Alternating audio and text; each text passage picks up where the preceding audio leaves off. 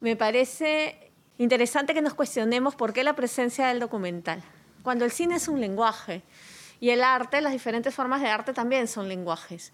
Entonces hay toda una división histórica, de mercado, ideológica, que hace que el cine esté afuera. El desierto no está vacío. No es solo un paisaje que se extiende al lado del mar. Hay construcción de ciudades y extracción. Hay ecosistemas junto con la neblina y las dunas. Y también hay muchas miradas artísticas que se superponen como la arena. Este es el podcast del MAC Lima sobre la exposición Negar el Desierto. Esta serie de conversaciones es posible gracias al apoyo de Fundación BBVA. Una matemática alemana dedicó su vida a resolver un enigma en Nazca. Un grupo de hombres y mujeres planean la creación de un distrito llamado Villa El Salvador. Una mujer activista narra la lucha por su identidad en un caserío del Guayabo, en Chincha. ¿Qué nos pueden decir tres documentales en una muestra de arte contemporáneo hoy? Mi nombre es Juliana Vidarte y soy jefa de curaduría y colección del MAC Lima. En este episodio de Conexión Artista conversamos con Mónica Delgado y Lorena Best. Mónica es comunicadora social, crítica de cine y dirige una revista dedicada al cine independiente. Lorena es docente, educadora y actualmente está trabajando en su tercer largometraje documental. Con ellas vamos a comentar estos tres documentales que fueron incluidos en la exposición colectiva Negar el Desierto. Ros de Lima, de los artistas Joel de la Casinier y Michelle Beaumaison, María del Desierto, de Gianfranco Anichini, y Color de Mujer, de Nora de Iscue. Los lenguajes están para interpelar, como le está la pintura, como le está la instalación, como le está eh, este, no sé, eh, la escultura, cualquier tipo de objeto o la música, el propio sonido también. El lenguaje documental es un lenguaje muy fácil, con el que es muy fácil de dialogar. Inmediatamente te, conecta, te captura, eh, hay una empatía, te conmueve, ¿no? Porque te identificas, ¿no? Hay una identificación. Entonces también estos fragmentos que uno va capturando, son fragmentos que se te quedan, se te van quedando y te permiten componer lecturas más complejas. Entonces, en ese sentido, me parece que ahí hay una serie de invitaciones que son muy ricas para seguir siendo exploradas. En Color de Mujer tienes un momento en el que te traslada totalmente a África y te causa un extrañamiento porque no tenemos esa identidad africana. La película inclusive llega a tener cuestiones eh, que ya no se conocen, ¿no? de, la, de la ancestralidad africana que existen, que son reales y que están en nuestra memoria, pero que ya no han llegado.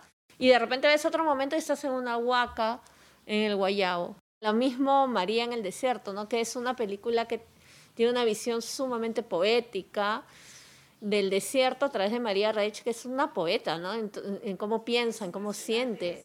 Eso no es un sitio para una dama. Yo no soy una dama, le dije. Eso no es un sitio para una mujer.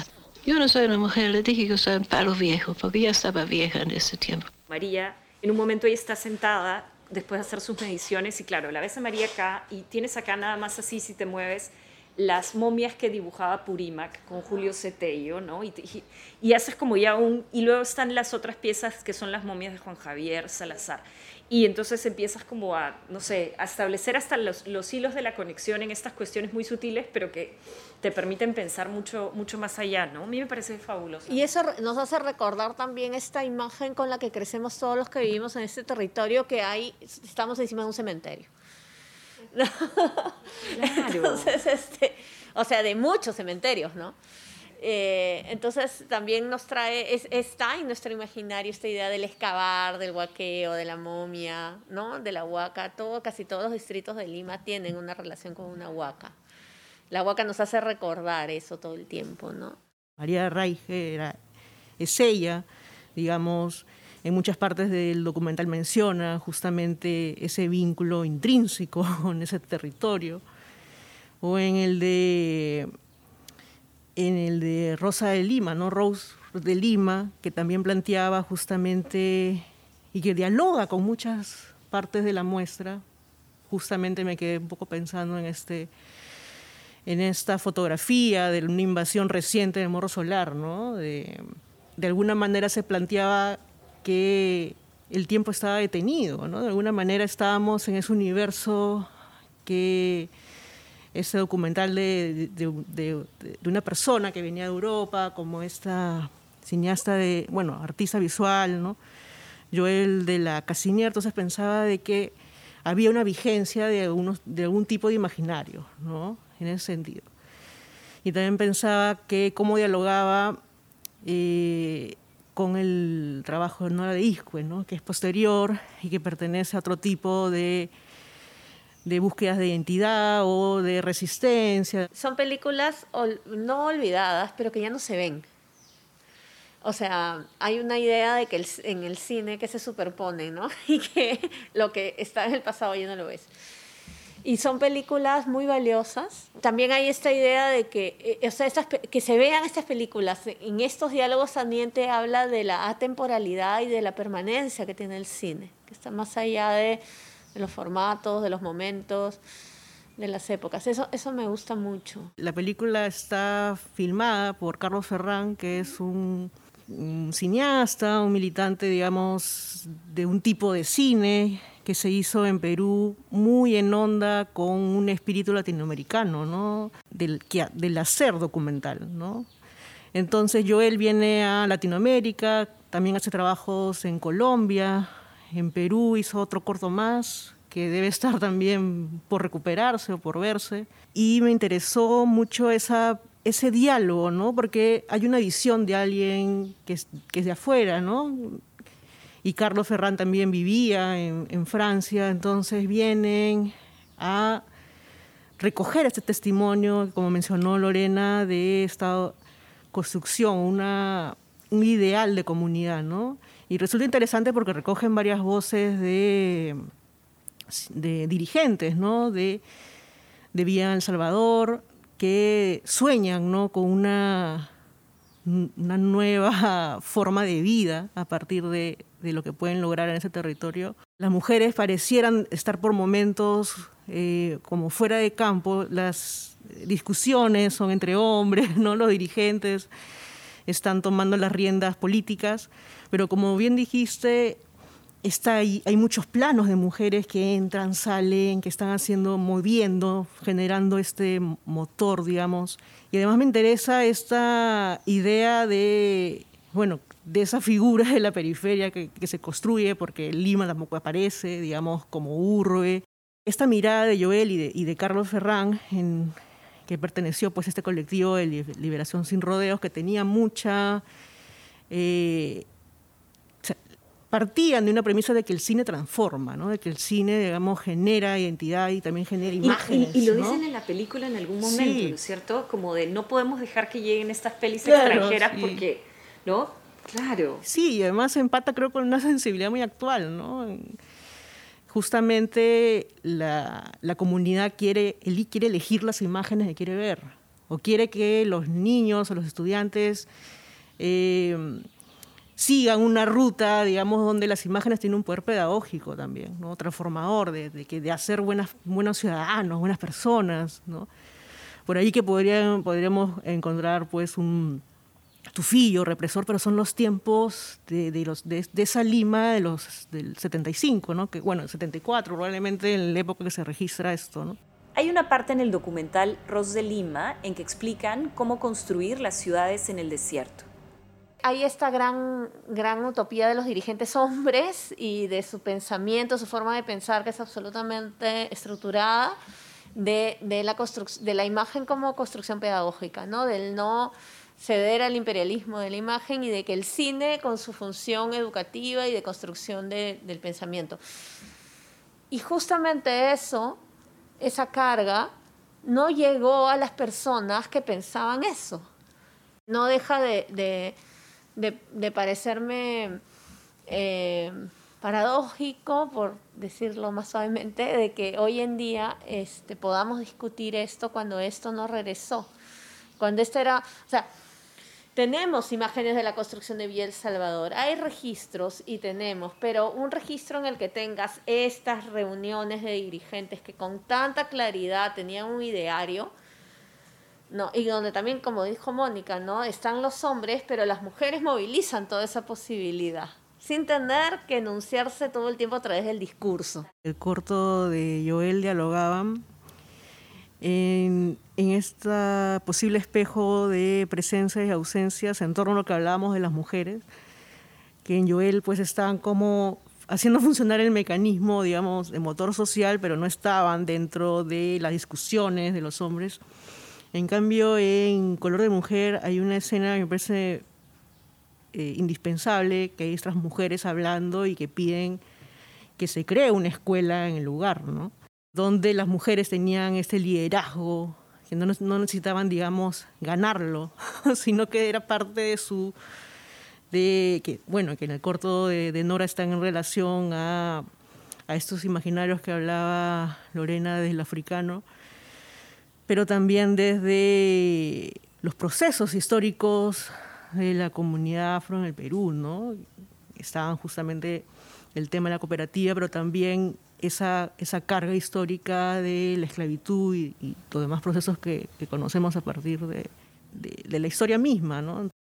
en el corto Aniquini, pues eh, es evidente que es un homenaje, ¿no? Es un, creo que una, una hermosa retribución al, a la figura de María Raiche, ¿no? Me parece, me parece que es un documental muy valioso de la historia del cine peruano en, en general, justamente porque es sencillo y porque genera el retrato desde el, el, el mismo espíritu de, del personaje, ¿no? Eso me parece interesante, que es como las imágenes acompañaban esa autodescripción, ¿no? Esa manera de, de verse, de entenderse que tenía María Raiche sobre, sobre ella. Hay una frase que siento que, tiene, que hace mucho sentido. Está en la revista El Cubo, en, en uno de los artículos la rescatan. Sí. Que es la frase de María Reich, que dice que las líneas...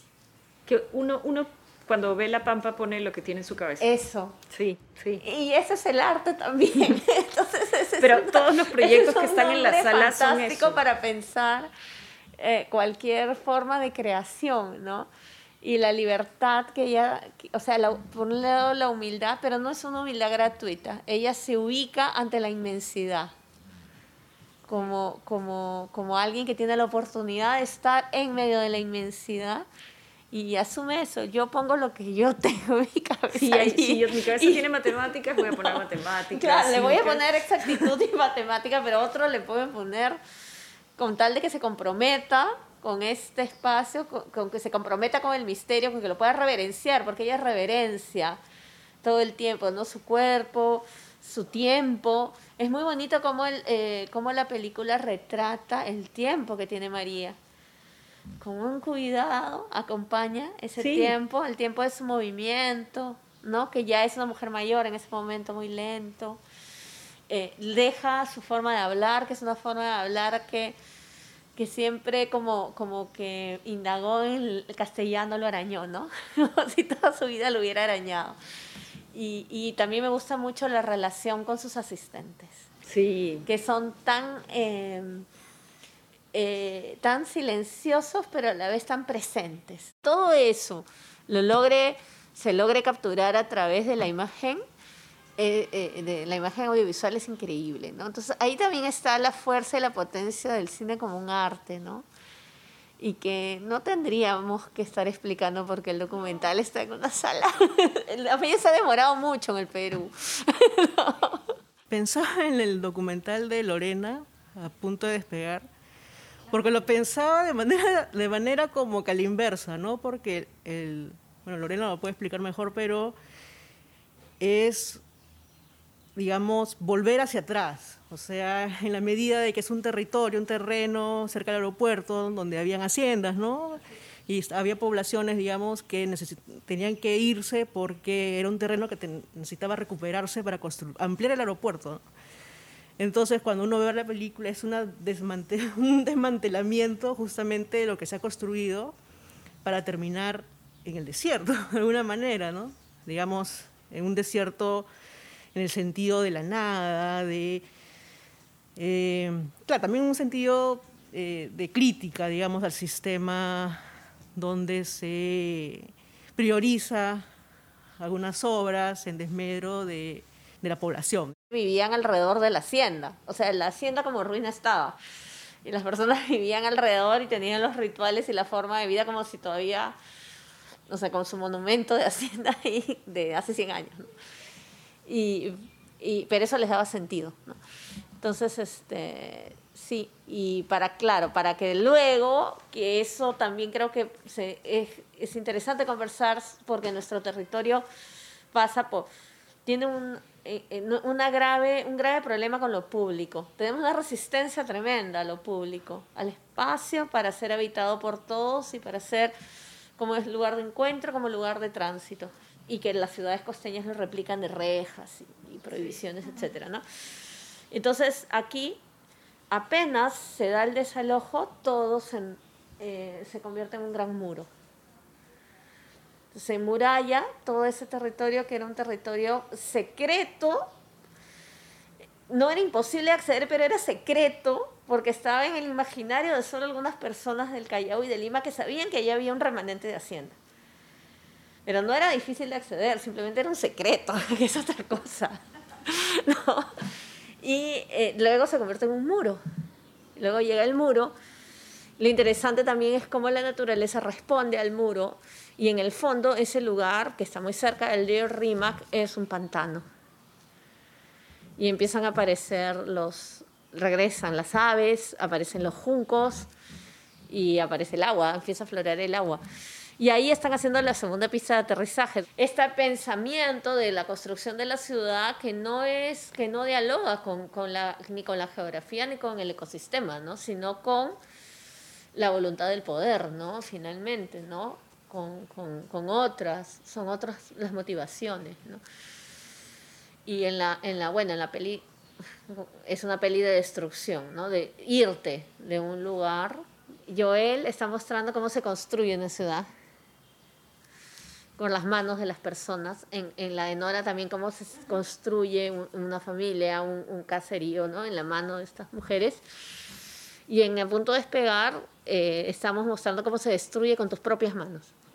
O sea, es también la gente, la propia gente, que tiene la agencia de desbaratar su, su, su lugar, ¿no? En el documental podemos establecer estas conexiones justamente a partir de lo que mencionas de construir, destruir, ¿no? Pero también en el cine peruano en general creo que el desierto ha sido utilizado también como metáfora eh, que permite darle otro sentido a este territorio. Pensaba, no sé, pues de películas como Espejismo, pues, ¿no? De Hermano Godoy. Pero también pensaba en dos cortos, ¿no? El de Cislo que mencioné al inicio, porque en la película de Cislo el desierto es el espacio para la locura, ¿no? Es un espacio donde el personaje pone en cuestión su, su naturaleza eh, en torno a su familia, a su esposa, a su... Es, como entrar a un terreno de, de divagación, de la nada probablemente, existencial. ¿no? Y hay otra película también del 74, creo, de Arturo Sinclair, es un cineasta que vive en Chile, peruano, y es una película que recrea el mito de Sísifo, ¿no? Entonces recrea el mito y todo es un personaje también que va al arenal, ¿no? Me parece que es Nico igual el, el, paisaje y también entra a un proceso similar que en el corto de Cislo, ¿no? Donde el, el desierto, digamos, fortalece esta idea de, de un resquebrajamiento de lo racional, a diferencia de los documentales, ¿no? que era una perspectiva justamente en relación al urbano, a construcción en todo sentido de la identidad, de el ideal de, comunidad o de progreso, que en, en, el, en las ficciones no funcionaba así, ¿no? Funcionaba más bien como el entorno psicológico, ¿no? Como el espejismo de Robles Godoy, ¿no? Que es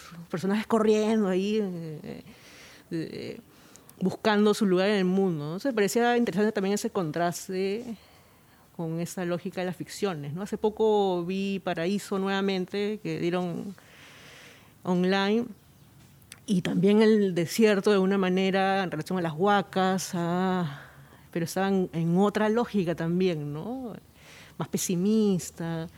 Hay una escena muy, muy simbólica en que dos muchachas que vienen en, en esta en este pueblo joven, en ese asentamiento humano, que suben a un micro y llevan un pomito con agua y un trapito, ¿no? Para limpiarse el polvo de los zapatos, ¿no? Porque eh, daba una idea de, también de rechazo, pero no de ellas, sino de los que demás piensan que vienen de un lugar empobrecido. ¿no? Entonces es interesante ver todas estas lógicas a partir de las imágenes que nos puede dar el cine, ¿no? en este caso el cine peruano, para hablar sobre todos esos, digamos, eh, relaciones o correspondencias que los paisajes o territorios marcan a los personajes. Este trabajo que hace Francis Sales, Francis Salis, perdón, cuando la fe mueve montañas, que es una, un trabajo colectivo en el que movilizan una duna, 10, 10 centímetros creo que la mueven, pero claro, es otra vez volver a pensar en el trabajo colectivo, en el trabajo colectivo en el espacio del desierto, ¿no? En este tratar de construir sobre lo imposible y también en qué implica como tratar de generar cualquier tipo de cambio de construcción en el desierto, porque es como hacer pistas de aterrizaje sobre humedales, ¿no? O sea, esta misma idea como de sobre qué estamos construyendo también, porque todo es tan, o sea, todos empiezan como, toda la película los ves como moviendo y la, arena y claro, o sea, finalmente vas a llegar, pero es tan, al final también, eh, no sé, como si fuera un sinsentido, ¿no? Pero es un sinsentido que luego consigue algo, porque al final la duna sí se mueve. Gracias por acompañarnos hasta aquí. Pueden escuchar el resto de episodios de Conexión Artista en nuestro canal Diálogos Mac Lima.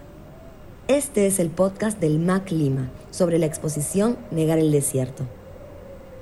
Esta serie de conversaciones es posible gracias al apoyo de Fundación BBVA.